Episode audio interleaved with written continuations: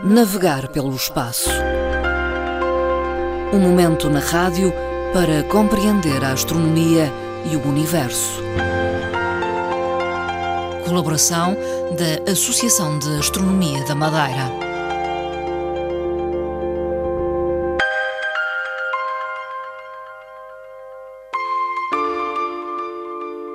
Navegar pelo espaço, vamos falar de astronomia com Fernando Góis, presidente da Associação de Astronomia da Madeira. Eh, boa tarde, Fernando Góis. Bem-vindo. Boa tarde, caros ouvintes.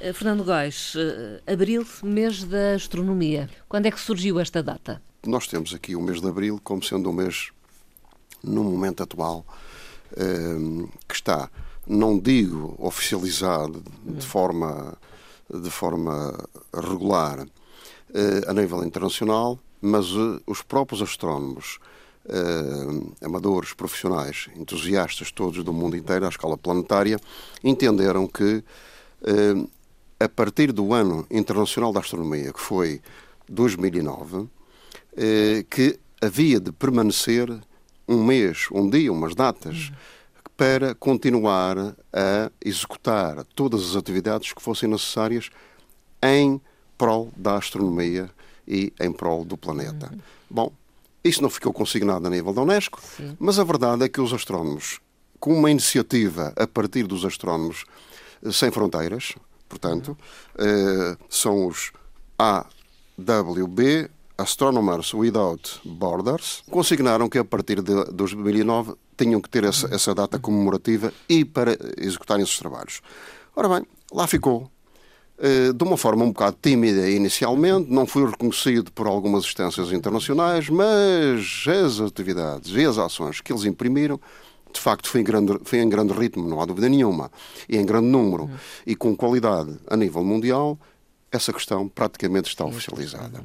Bom, uh, a verdade é que o mês de abril passou então a ser o GAM, ou Global Astronomy Month.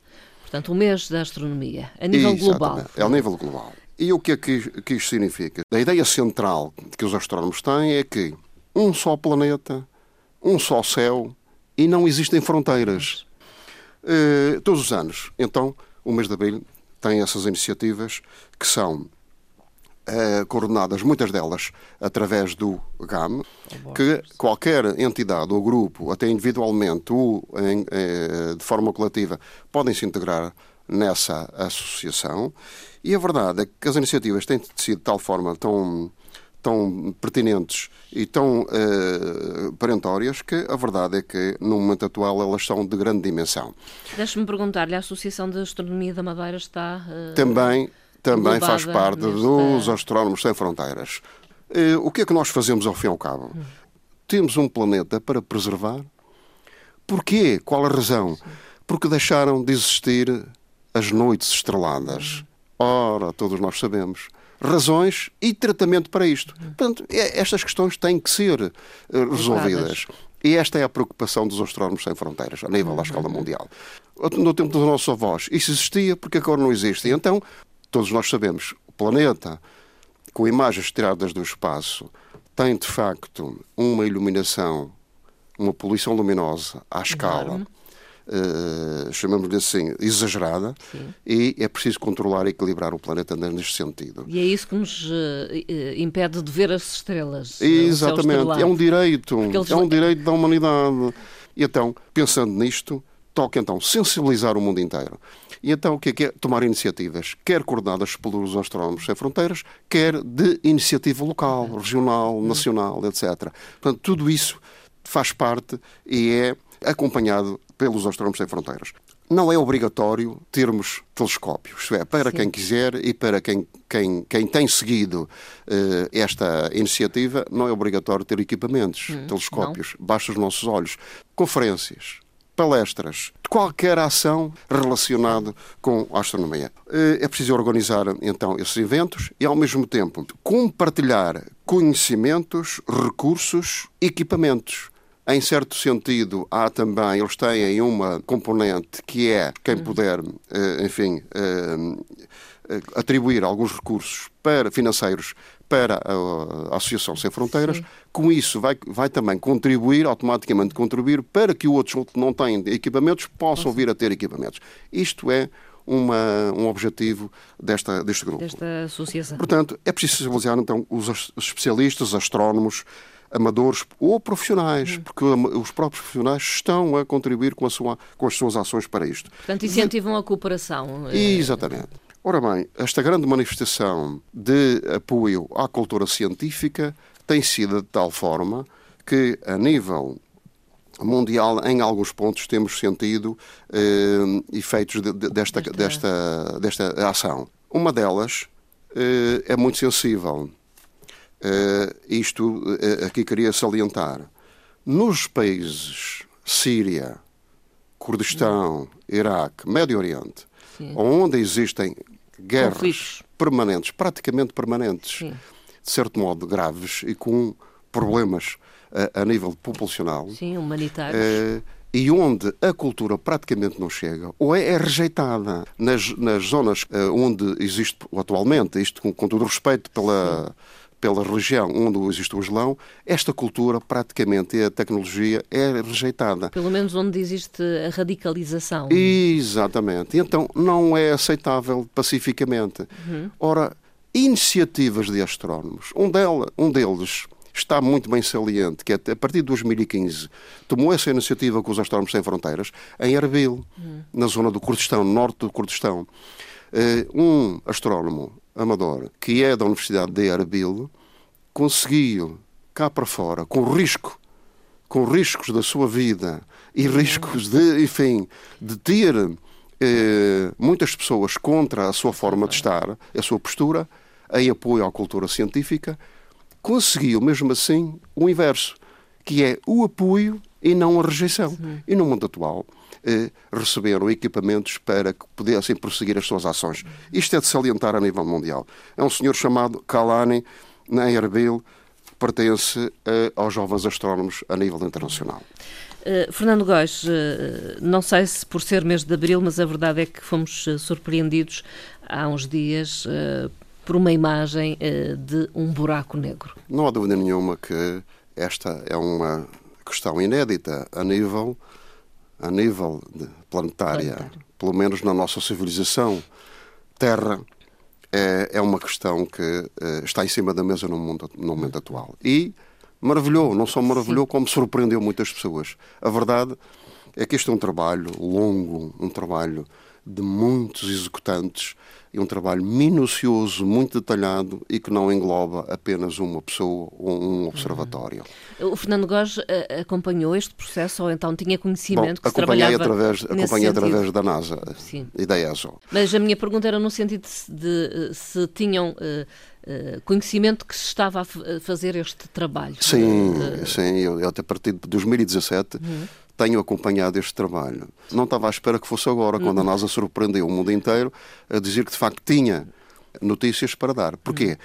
É porque este evento do buraco negro eh, não é só o buraco negro desta região, é M87 que está a ser acompanhado a nível mundial, a esta escala.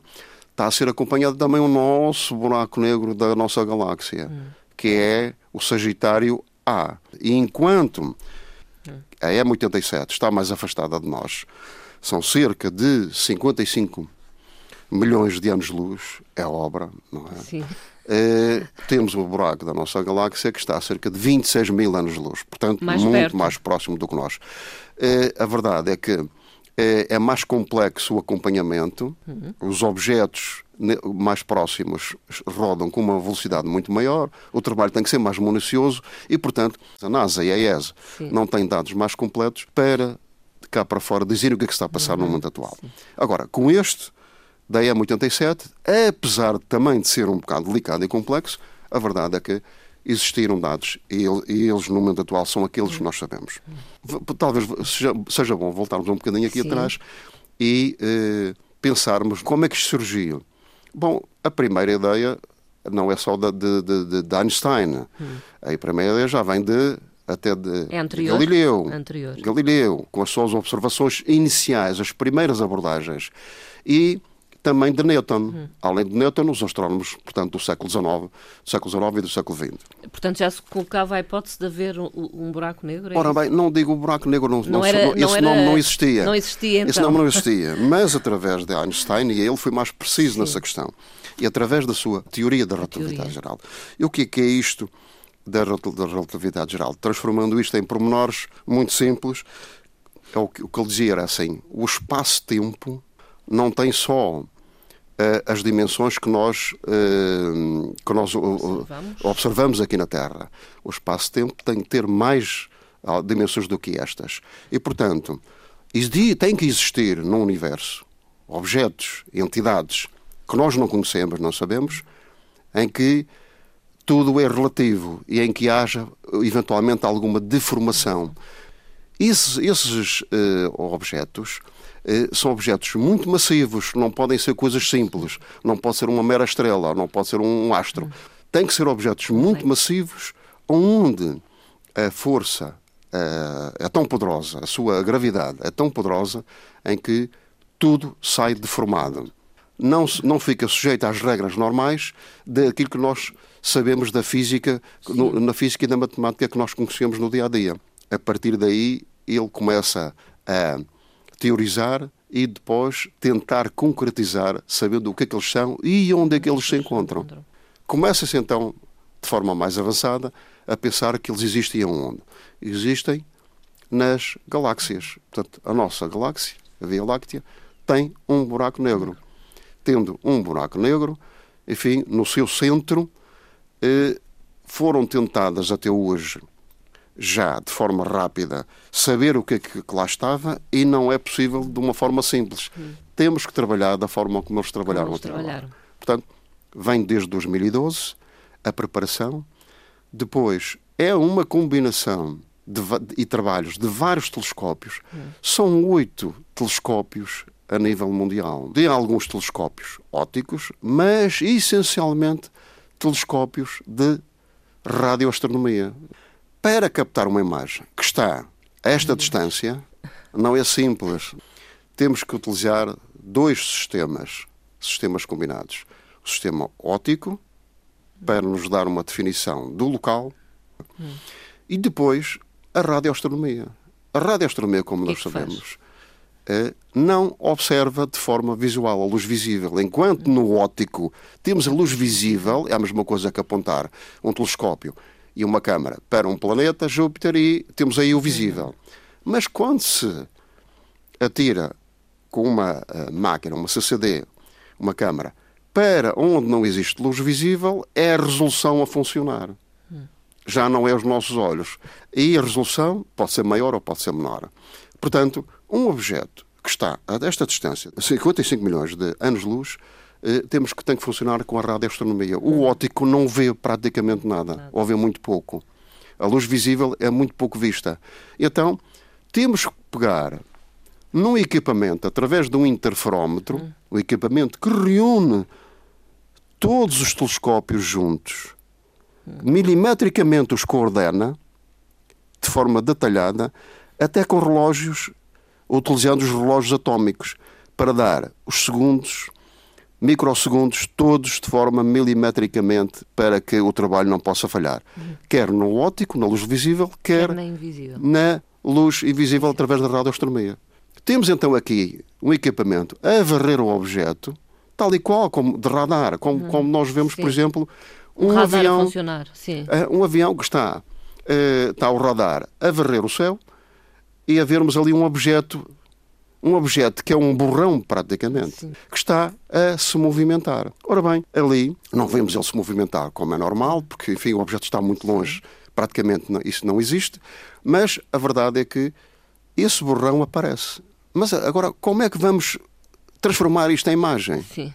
Esse equipamento, o interferómetro, vai eh, fazer uma medição rigorosa, também milimétrica, do objeto que ali está e depois vai pegar nisso, transforma em voltagens e, por sua vez, em dados de supercomputadores para os transformar em pixels. E, portanto, a imagem que nós eh, passamos a ver, eh, como o buraco negro, é uma associação. Exatamente, de desses dados todos. Desses dados todos. Ora bem, que transformou em pixels.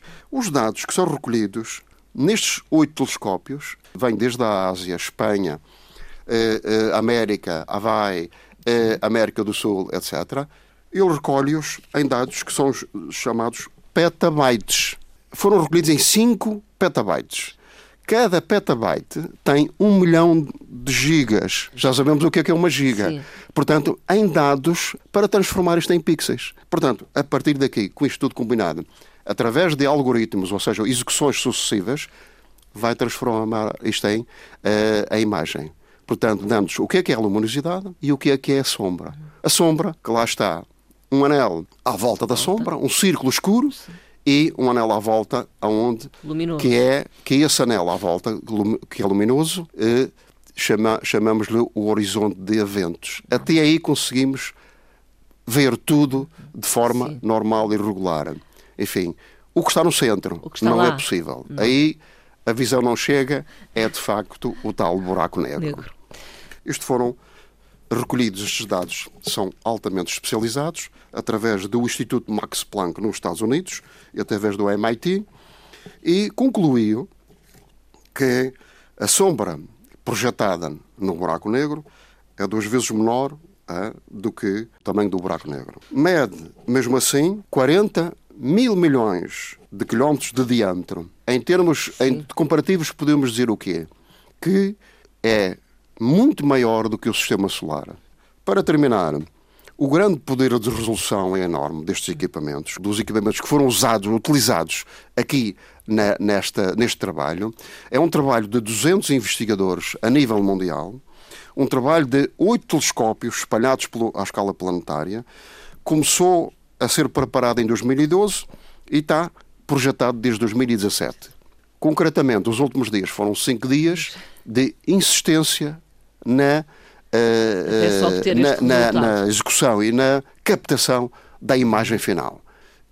Posso completar isto com uma frase do, do, do Einstein, Vamos então à frase. em que uma frase muito simples, mas onde aquilo ele dizia: a imaginação é mais importante que o conhecimento. Não tem limites. E foi um pouco desse acreditar eh, que foi possível concretizar e ter agora a imagem do buraco negro. É verdade. e Einstein tinha razão. É É, não há dúvida. Confirmou-se tudo, as suas teorias, não só nesta questão, como nas ondas gravitacionais ultimamente, agora com o buraco negro, e depois vamos confirmar muitas coisas mais Sim. com aquele cérebro que efetivamente era fora Digamos, abre-se abre também com esta imagem eh, um mundo de investigação. eh, Ah, não, isto são. Não para. Como disse o, É o início. responsável, como disse o investigador responsável por este trabalho, diz: temos 50 anos de trabalho à frente para descodificar pequenos dados que nos foram trazidos até nós. Eh, Fernando Góes, até à próxima conversa. Muito Até à obrigada. próxima, muito obrigado. Navegar pelo espaço. Um momento na rádio para compreender a astronomia e o universo. Colaboração da Associação de Astronomia da Madeira.